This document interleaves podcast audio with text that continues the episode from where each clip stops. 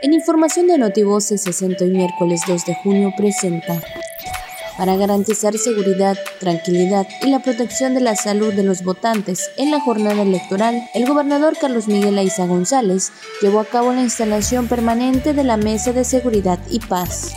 La Secretaría de Salud exhorta a la población a mantener limpio su entorno y eliminar recipientes que pudieran acumular agua por las lluvias para mantener baja la incidencia del dengue legisla el Congreso a favor de niñas, niños y adolescentes, garantizándoles su derecho de acceso a las tecnologías de la información y comunicación.